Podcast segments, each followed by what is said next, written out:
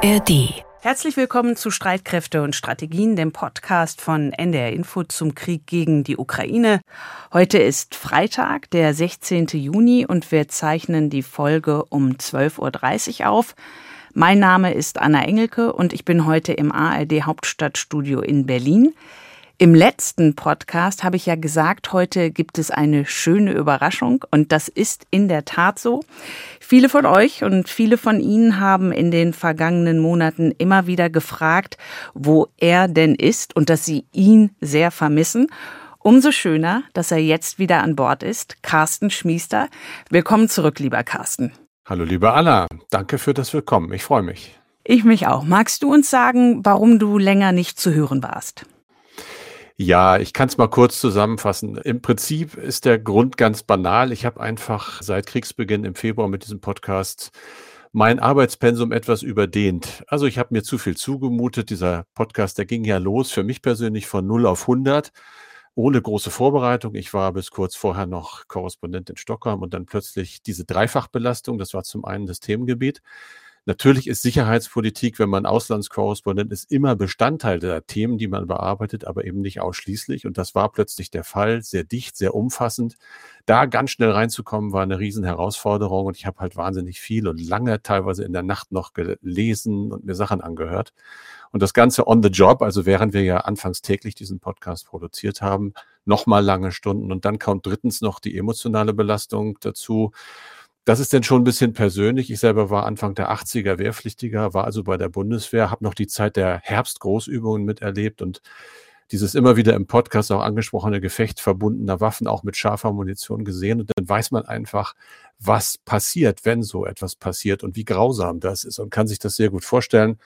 Das war ein hoher emotionaler Druck und dann ist eben nach neun Monaten Dauerproduktion fast ohne Pause bei mir persönlich die Ampel auf ich sag mal, gelb-rot gegangen und mir wurde geraten, mach mal eine Auszeit. Die ist dann ein bisschen länger geworden. Es gab auch professionelle Hilfe, die war gut und nötig. Und jetzt fühle ich mich eigentlich besser, buchstäblich gerüstet, um bei euch wieder mitzumachen und ja, aufzupassen, dass sich das, was da am Anfang schiefgelaufen ist, nicht wiederholt. Es ist in jedem Fall sehr schön, dass du wieder zurück bist dass wir uns hören, dass unsere Hörerinnen und Hörer dir wieder zuhören kann. Und ich bin sicherlich nicht die Einzige, die sich jetzt darüber freut, dass du wieder da bist. Lass uns auf unsere heutige Folge gucken. Wir beschäftigen uns mit Russland und wie dort die ukrainische Offensive aufgenommen wird. Dafür haben wir einen exzellenten Gesprächspartner, und zwar den langjährigen Russlandkenner und Moskau-Korrespondenten der Wochenzeitung Die Zeit, Michael Thumann. Und natürlich gucken wir ausführlich auf die Lage in der Ukraine. Dort passiert ja gerade wirklich sehr viel an der Front, im Überflutungsgebiet und auch im Rest des Landes. Und Carsten, du hast dich damit beschäftigt. Ja, und ich habe festgestellt, dass sich ja vieles nicht geändert hat während meiner Auszeit. Zum Beispiel die Tatsache, dass die meisten Infos, die uns erreichen, eben nicht unabhängig zu überprüfen sind. Man muss das alles mit Vorsicht genießen. Wir ja, was tun wir dagegen, gegen diese Unsicherheit? Wir schauen, und das habe ich eben die letzte Woche auch gemacht, auf möglichst viele Quellen, auch auf welche, die uns etwas zweifelhaft vorkommen, das alles mit dem Ziel, dass es dann irgendwann in der Summe so ein Gefühl gibt für die wahrscheinlichsten Entwicklungen. Da geht es ganz viel, was ist auch plausibel, was ist nicht plausibel. Man muss aber ja immer sagen, wirklich wissen, das ist schwer bis oft unmöglich. Also alles, was wir sagen, mit Vorsicht zur Kenntnis nehmen, sage ich mal. Was mir heute auffiel, ist eine kurze Meldung der Nachrichtenagentur Reuters. Die fasst nämlich den aktuellen Stand in drei Sätzen zusammen und sagen zum einen, die ukrainischen Streitkräfte machen die größten Fortschritte im Moment in diesen Stunden und seit gestern, seit dem vergangenen November in ihrer Offensive, zumindest soweit man das jetzt beurteilen kann. Sie sind laut Reuters kurz davor, die Hauptverteidigungslinien der Russen zu erreichen. Aber, unterstellt die Agentur fest, die Masse der ukrainischen Kräfte wird weiterhin zurückgehalten. Warten in the wings heißt es, also an den Seitenlinien auf den Einsatz. Ganz ähnlich klingt es auch bei einer weiteren Quelle, die wir haben, Institute for the Studies of War, der Think Tank aus den USA, die sagen, die Gegenoffensive geht in mindestens drei Richtungen weiter, und zwar im Süden, im Osten und auch in der Mitte. Es gibt Fortschritte. Es gibt zum Beispiel nördlich und nordwestlich von Bachmut erfolgreiche Offensivoperationen. Es gibt in Donetsk erfolgreiche äh, vorgerückte ukrainische Truppen, die weiterhin versuchen Positionen auszubauen. Auf der anderen Seite aber auch die russischen Streitkräfte setzen begrenzte Offensivoperationen fort. Hier entlang an der Linie Kupiansk, Satove, Kremina. Es gibt die russischen Militärblogger, die aktiv sind, die zum einen sagen, äh, dass die ukrainischen Truppen etwa im Oblast Saporischia nicht erfolgreich angegriffen hätten, die aber auch zugeben, dass die ukrainischen Truppen anderswo schneller ihre Offensiven vortragen können, weil sich die Wetterbedingungen aus ihrer Sicht gebessert haben. Die ukrainische Regierung, das Präsidialamt sagt ganz offiziell, dass noch keine Gegenoffensive als solche gestartet sei. Da wird ja immer spekuliert, ist das schon die große oder ist sie es nicht? Nein. Da heißt es, wir sind dabei, sich vorzubereiten. Das ist so der allgemeine Trend. Man nimmt eigentlich an, dass es immer noch vielleicht nicht mehr Shaping Operations sind, also die Vorbereitung des Schlachtfeldes, aber schon sehr genauer Abklopfaktionen. Wo könnten wir möglicherweise Schwachstellen finden bei den Russen? Das ist schwierig, auch das kriegt man raus, denn die Russen verteidigen offenbar doch recht erfolgreich zunächst einmal in mehreren Staffeln. Das ist so ein weiterer Ton, den ich mitkriege. Es gelingt ihnen offenbar auch, weil sie sehr große elektronische Möglichkeiten haben, zum Beispiel die ukrainische Aufklärung zu stören, die Drohnen zu stören, die Flugabwehr zu stören dass sie zumindest das, was im Moment an Angriffen aus der Ukraine vorgetragen wird, langsamer machen. Dann lass uns doch noch einmal auf einen gesonderten Aspekt eingehen. Das sind die russischen Raketen- und Drohnenangriffe. Die gehen ja offenbar mit großer Intensität weiter, oder? Ja, unverändert. Das wird eigentlich jeden Tag gemeldet. Auch äh, gestern, das sind die letzten Meldungen, die wir aktuell haben. Da ist es wieder das ISW, das sagt, äh, russische Streitkräfte haben eine weitere Serie von Drohnen- und Raketenangriffen durchgeführt, und zwar in der gesamten Ukraine. Dabei fällt ja auf, dass die Ukraine eigentlich eine sehr lange Zeit ganz erfolgreich war in der Abwehr solcher Angriffe. Und trotzdem gibt es jetzt mehr dieser Angriffe auch auf erweiterte Ziele. Das sind zum Beispiel Odessa im Süden oder Kriviri, das ist Zelenskis Heimatstadt, also die Geburtsstadt des ukrainischen Präsidenten. Diese Angriffe werden immer mehr erweitert mit Raketen, mit Drohnen, mit Marschflugkörpern. Es gibt nicht nur Ziele in größeren Städten mittlerweile, sondern auch wieder, muss man sagen, zivile Infrastruktur. Auch militärische Ziele werden angegriffen an der Frontlinie und kleinere Städte. Das Ganze vor dem Hintergrund, dass die Ukraine es nach wie vor schwer hat, das alles abzuwehren. Flugabwehrsysteme sind knapp. Da wird Kiew es sehr gerne gehört haben, dass unser Verteidigungsminister Boris Pistorius gerade beim Treffen der NATO-Verteidigungsminister erklärt hat, dass die Bundesregierung sich entschieden hat, unverzüglich 64 weitere Lenkflugkörper für die bereits gelieferten Patriot-Flugabwehrsysteme zur Verfügung zu stellen. Das ist sicherlich nicht ausreichend, aber es macht die Ukraine ein bisschen stärker. Eine Anmerkung noch, man hat sich immer gefragt, wieso kann Russland das eigentlich? Die haben doch gar nicht mehr viele Raketen.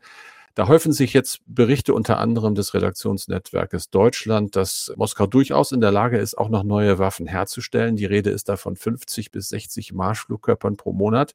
Problem der Russen, sie kriegen nicht mehr die Bauteile aufgrund der westlichen Sanktionen hoher Qualität.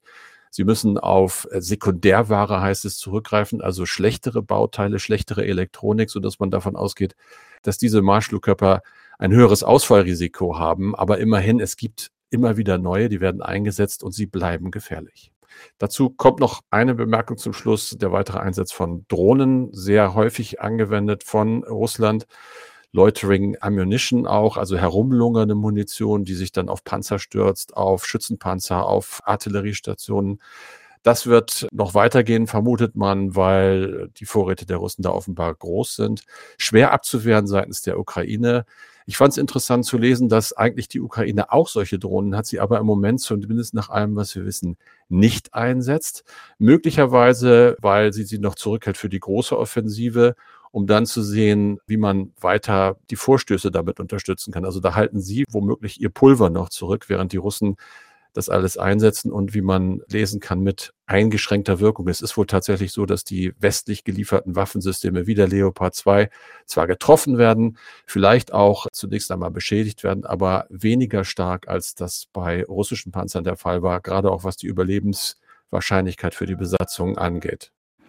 Noch ein Thema, das wir im Auge behalten, das ist die Lage im Überschwemmungsgebiet nach der Sprengung des Kachowka-Staudamms vor zehn Tagen. Wie sieht's dort aus? Schlecht, natürlich, wie erwartbar. Das Wasser geht weiter zurück und äh, wenn man sich da mal ein bisschen reinliest, stellt man fest, damit werden jetzt natürlich auch Schäden immer klarer sichtbar. Es gibt zum Beispiel Berichte von allein 14.000 zerstörten Wohnungen in vier größeren Städten, von der ländlichen Fläche, die betroffen ist, mit den vielen kleineren Höfen und Dörfern mal gar nicht zu reden. Da sind Tausende, Zehntausende Menschen betroffen, aber eben nicht nur Menschen. Es geht auch um Landwirtschaft. Die Kollegin Eva Lell aus der ARD hat recherchiert und festgestellt, dass mehr als 10.000 Hektar landwirtschaftlich genutzte Flächen unmittelbar überflutet worden sind. Es ist viel Maschinenöl in den Fluss Dnipro gespült worden und ob diese Flächen irgendwann mal wieder überhaupt für Ackerbau genutzt werden können, ist völlig offen. Insgesamt hingen, muss man ja sagen, am Karowka Stausee mehr als 30 Systeme zur Bewässerung von mehr als einer halben Million Hektar landwirtschaftlicher Fläche. Das heißt, da wird sehr viel Getreide einfach vertrocknen, nicht mehr nutzbar sein. Tomatenanbau, Melonenanbau, alles das ist gefährdet. Das Agrarministerium in Kiew hat gesagt, ohne Bewässerung könnte die gut eine halbe Million Hektar Fläche in eine Wüste verwandelt werden. Es gibt sogar Stimmen, die sagen, wahrscheinlich ist es die dreifache Fläche, die dauerhaft nicht mehr bewirtschaftet werden kann. Ein Minister hat gesagt, drei bis sieben Jahre könnte es dauern, bis das alles wieder repariert ist. Das setzt aber ja voraus, dass der Damm erstmal wieder funktioniert und dass der Krieg aufhört. Also da sind die Aussichten sehr düster und auch auf der anderen Seite, auf der russisch besetzten Seite in der ganzen Krim bleibt natürlich so lange auch die Wasserversorgung stark eingeschränkt. Ja, das ist eine unglaubliche Dimension, die uns, glaube ich, jetzt erst nur so Tag für Tag klarer und deutlicher wird. Dazu gab es auch in den Tagesthemen am Donnerstag eine Reportage von Isabel Schajani. Den Link werden wir in die Show Notes packen. Ja, Anna, also so viel von mir erstmal zur Lage. Du bist natürlich heute dran mit einem genaueren Blick, du hast schon gesagt, auf die Lage in Russland. Ja, das machen wir und zwar werfen wir diesen genaueren Blick auf Russland mit einem Mann, der in diesem März schon einmal zu Gast in unserem Podcast war und der sich sehr gut mit Russland auskennt und auch dem russischen Präsidenten Putin. Es ist Michael Thumann, der Russland-Korrespondent der Zeit und Buchautor von Revanche, wie Putin das bedrohlichste Regime der Welt geschaffen hat. Michael Thumann hat noch zu Sowjetzeiten in Moskau und dem damaligen Leningrad studiert. Er war von 1996 bis 2001 zum ersten Mal für die Zeit in Moskau als Korrespondent und dann war er auch noch Korrespondent in Istanbul und hat als außenpolitischer Korrespondent der Zeit gearbeitet, bis er dann vor zwei Jahren für die Zeit zurück nach Moskau gegangen ist.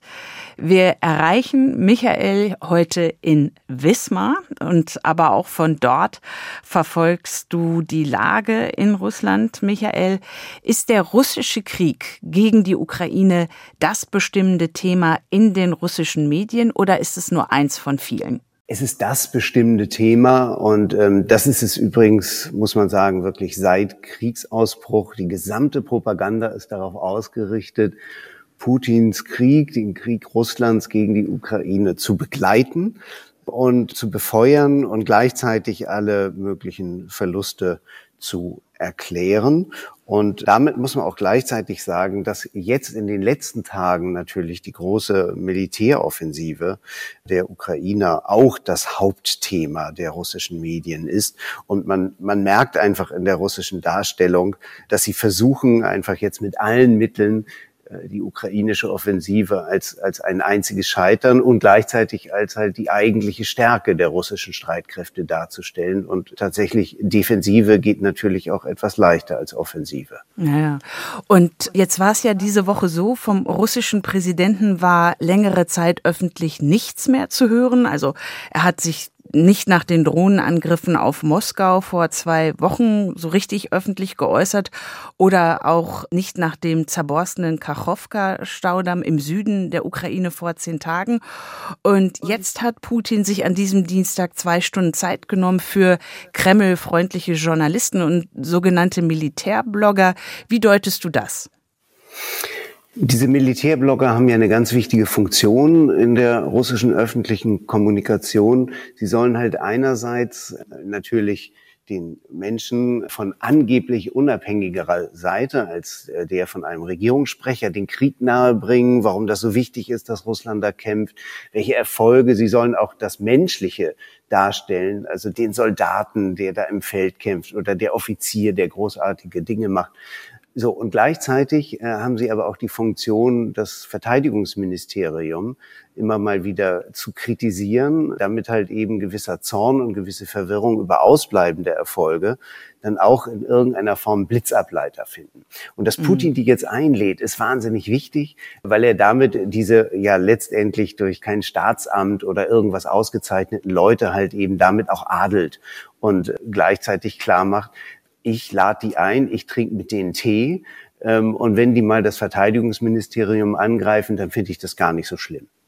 Und was war für dich jetzt das Überraschendste, was Putin am Dienstag in diesem zweistündigen Gespräch mit den Journalisten und ja, wie du auch sagst, vor allem Militärbloggern zu sagen hatte?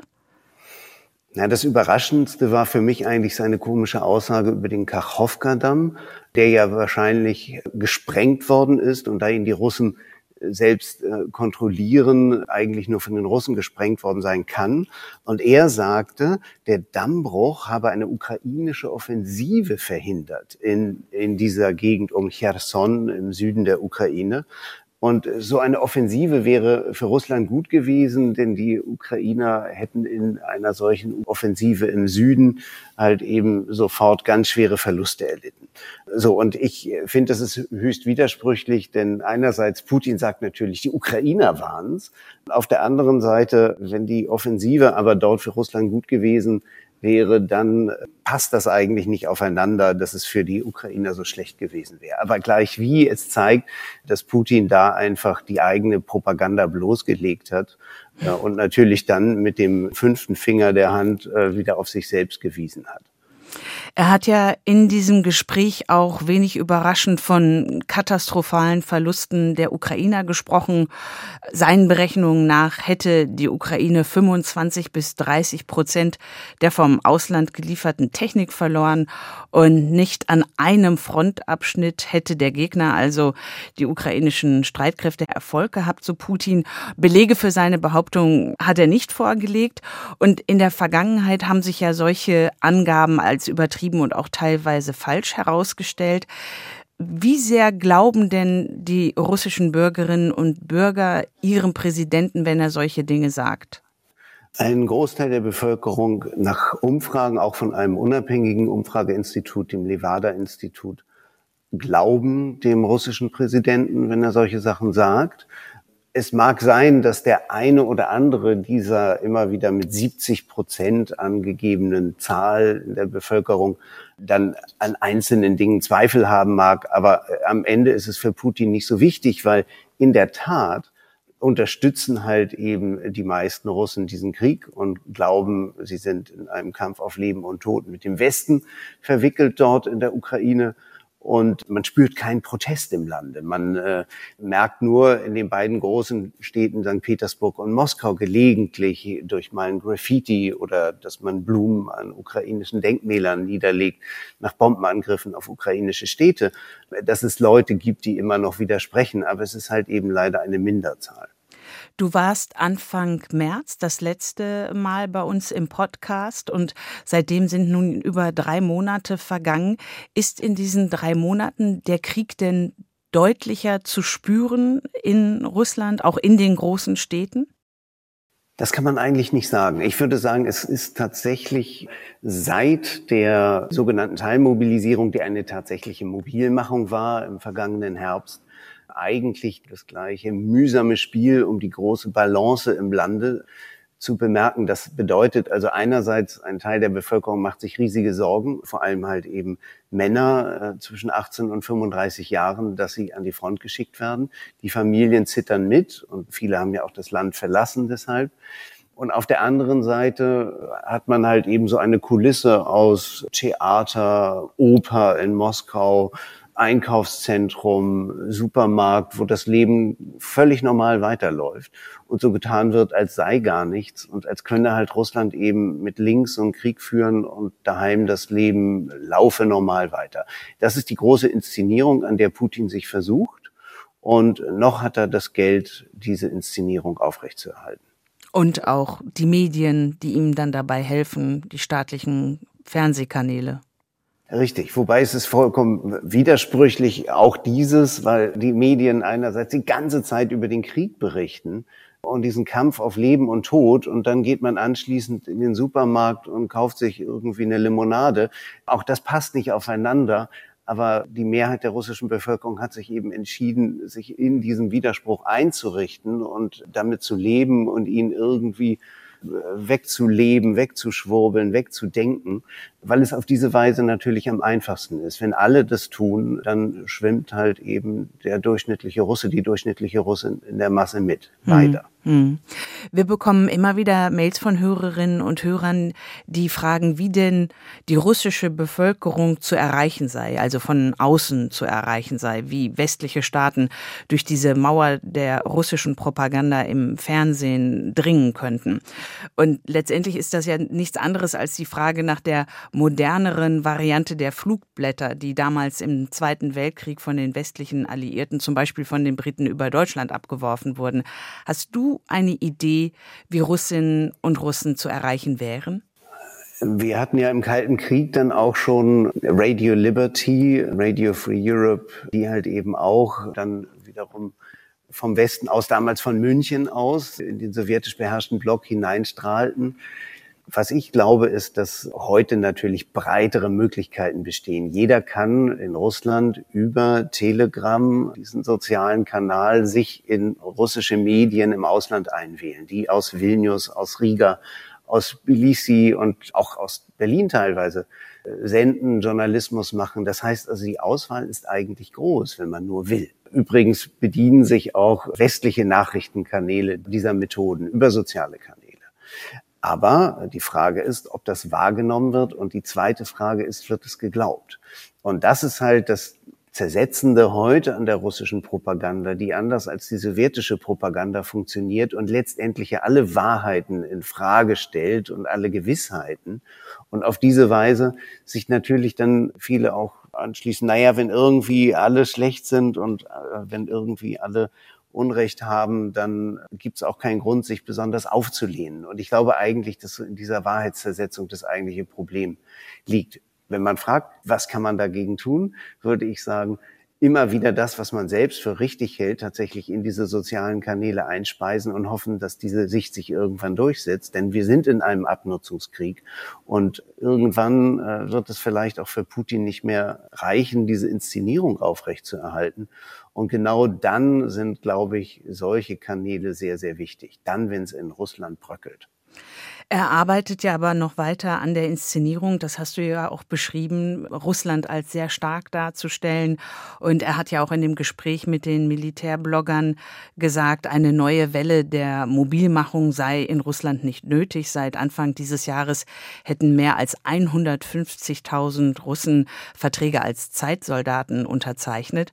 Und gleichzeitig aber hat ja das russische Unterhaus äh, laut Nachrichtenagentur TASS, der russischen staatlichen Nachrichten, Nachrichtenagentur TASS hat das russische Unterhaus ein Gesetz auf den Weg gebracht, damit das russische Verteidigungsministerium Verträge mit verurteilten Straftätern machen kann oder Verdächtigen, um eben in der Ukraine zu kämpfen.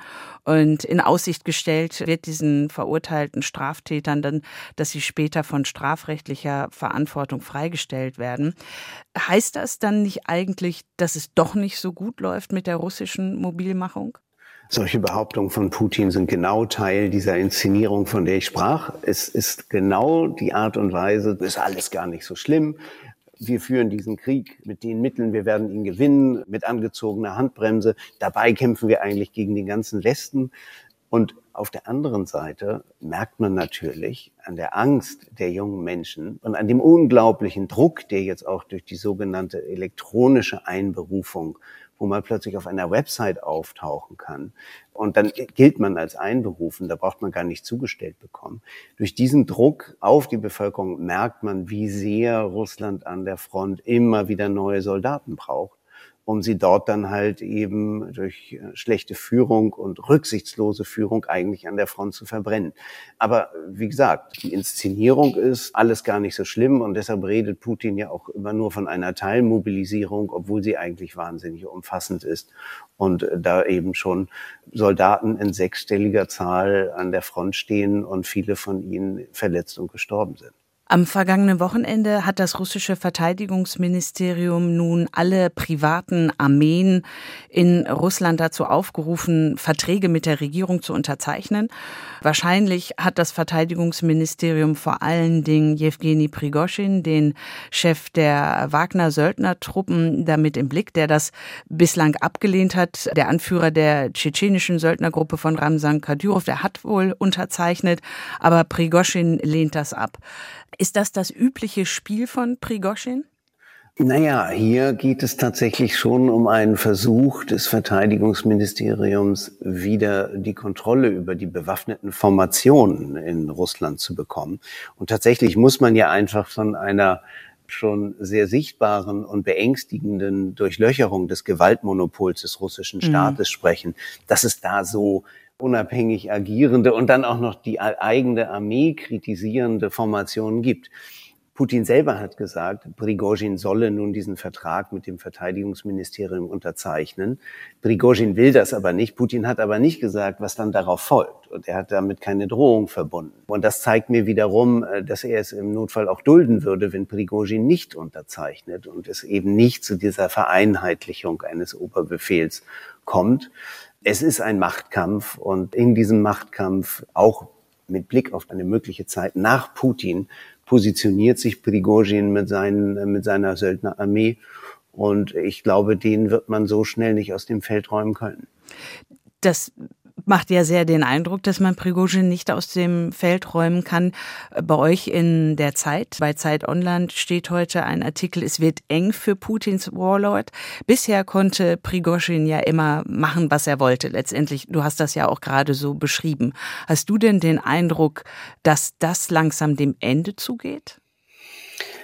Es hängt ganz davon ab, ob Putin selber entscheidet, dass Prigozhin für ihn zu einer größeren Gefahr würde als für andere. Dass er eine Gefahr für andere ist, hat er bisher billigend in Kauf genommen oder sogar begrüßt. Äh, Prigozhin war jemand, der auf Missstände hinwies, die eigentlich unübersehbar waren und dann aber auch immer gleich den Schuldigen nannte, nämlich das Verteidigungsministerium, den Verteidigungsminister.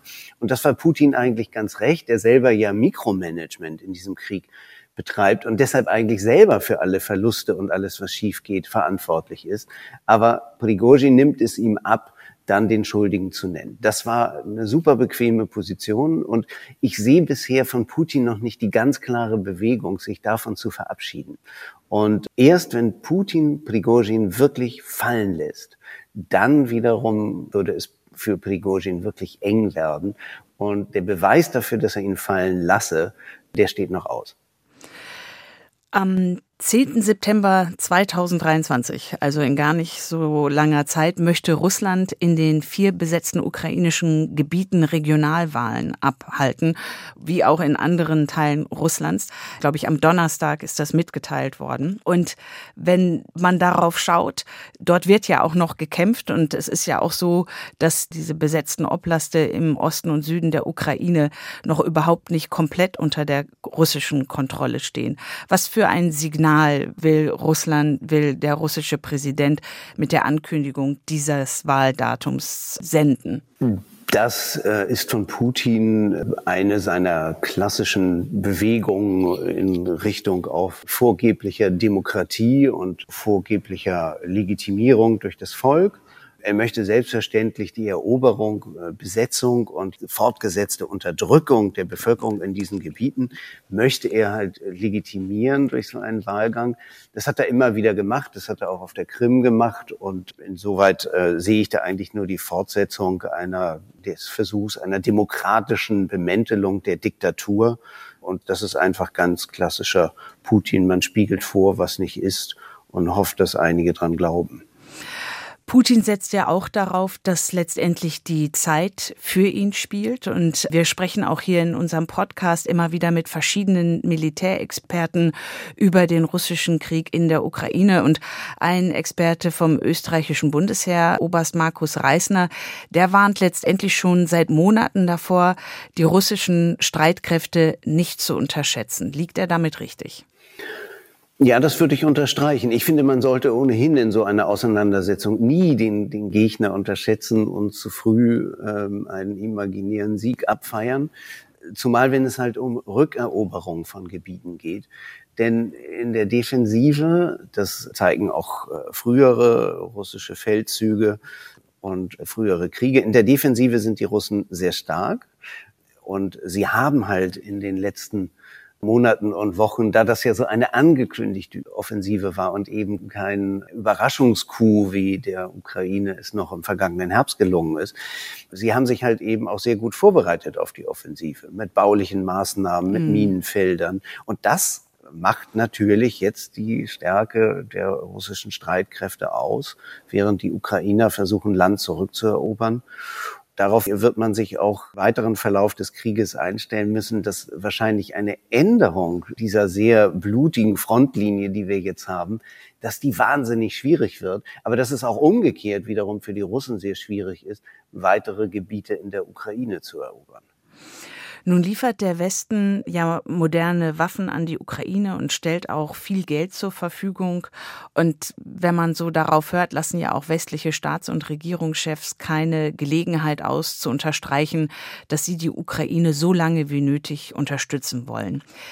Wie stark muss sich der Westen noch engagieren, damit Russlands Präsident merkt, die westlichen Staaten meinen es ja tatsächlich ernst? Ich glaube, dass Putin zu Beginn des Krieges gehofft hatte, dass die westlichen Staaten es nicht ernst meinen und dass das, was sowohl Biden ihm im Telefongespräch klar gemacht hatte, wie eben auch Scholz und Macron in Deutschland und Frankreich ihm immer wieder gesagt hatten, wenn du die Ukraine angreifst, dann verhängen wir Sanktionen, dann machen wir dies, das und jenes. Und es ist alles eingetreten. Und er hatte daran mal wieder nicht wirklich geglaubt. Mittlerweile denke ich, und das zeigt ja auch seine Rhetorik, er sei in einem Krieg auf Leben und Tod mit dem Westen verwickelt, dass er schon daran glaubt. Und ich denke halt, dass Putin am Ende nicht darauf setzt, dass er dem Westen nicht glaube in dem, was sie sagen, sondern dass er einfach darauf setzt, dass wir das nicht mehr durchhalten, dass unsere Bevölkerung irgendwann sagen, also wie viel sollen wir der Ukraine noch liefern, dass am Ende bei uns dann die Geldmittel auch knapp werden, weil es an anderen Enden des Geldes bedarf. Also das heißt, dieser Abnutzungskrieg, das ist eigentlich das, worauf Putin setzt. Es ist für die westlichen Regierungen wahnsinnig schwer, ihm klarzumachen, dass sie noch was draufsetzen könnten auf das, was sie bisher getan hätten. Damit rechnet Putin ohnehin. Aber er glaubt einfach, dass wir nicht den langen Atem haben. Michael, ganz vielen Dank für deine Zeit und für deine Expertise. Viele Grüße nach Wismar. Danke und ganz herzlichen Dank, dass ich mal wieder dabei sein durfte. Carsten, das war Streitkräfte und Strategien für heute. Schön, dass du wieder da bist. Wir melden uns am Dienstag wieder mit einer neuen Folge. Darin gucken wir mit dem Militärhistoriker Sönke Neitzel auf die ukrainische Offensive, wie es dort weitergeht. Aber vor allem beschäftigen wir uns mit der nationalen Sicherheitsstrategie, die die Bundesregierung ja diese Woche vorgelegt hat. Und Julia Weigelt hat zu Deserteuren recherchiert, sowohl zu russischen als auch zu ukrainischen. Die Klimakrise ist da, mit voller Wucht. Aber es gibt auch viele Ideen für ihre Lösung. Im NDR Info Podcast Mission Klima zeigen wir nur die Lösungen, die wirklich einen Unterschied fürs Klima machen. Zum Beispiel, wie man die Leute vor Ort mitnimmt, wenn bei ihnen ein Windrad vors Haus gebaut wird. Wir waren in einem niedersächsischen Dorf, wo möglichst alle davon profitieren sollen. Wir wollen ja die Energiewende und, und wir sehen, dass es sein muss. Und das Wichtigste war, wir haben alle gesagt, wenn etwas kommt, machen wir es nur alle gemeinsam. Ein anderes Beispiel. Wir haben ein Mutter-Tochter-Duo besucht. Die beiden setzen auf klimaschonende Technologien bei sich zu Hause und steuern damit ihren Beitrag zur Energiewende bei. Also ich wollte eigentlich für mich was Gutes, für die Umwelt was Gutes. Und ja, da muss man schon mal in die Tasche greifen, auch ein bisschen tiefer, ne? Und wir haben mit einem Start-up-Gründer gesprochen, der den Umbau der Wirtschaft zur Klimaneutralität ermöglichen will. Mit unserer Geldanlage. Wenn ich eine Aktie kaufe, bin ich plötzlich Mitbesitzerin oder Mitbesitzer des Unternehmens und habe was zu sagen. Ich habe zum Beispiel was dazu zu sagen, wer da am Drücker sitzt, wer im Vorstand sitzt, was das Unternehmen macht, wie die sich aufstellen, all das darf ich mitentscheiden. In Mission Klima zeigen wir die besten Klimaideen und stellen die Menschen vor, die sie umsetzen. Immer lösungsorientiert und konstruktiv. Die neueste Folge unseres Podcasts finden Sie jetzt unter anderem in der ARD Audiothek. Ich hoffe, wir hören uns.